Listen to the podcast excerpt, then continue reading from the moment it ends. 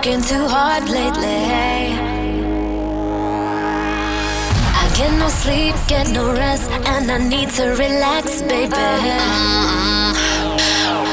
So let's go out, forget the stress. We think too much, forget this stress. We work too hard and have no time. So let's go out, relax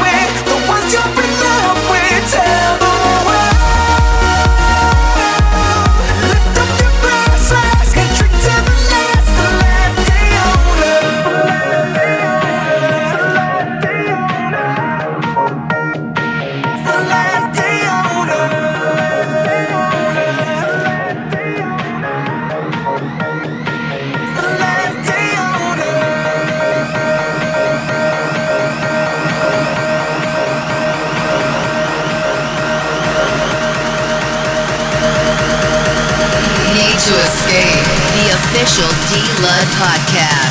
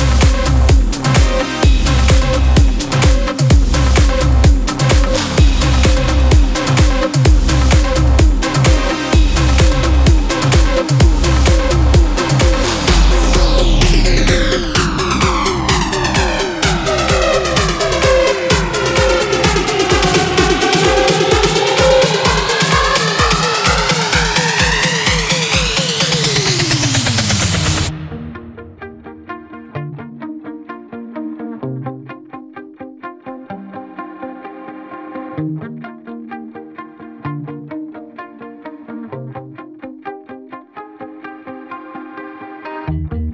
voice.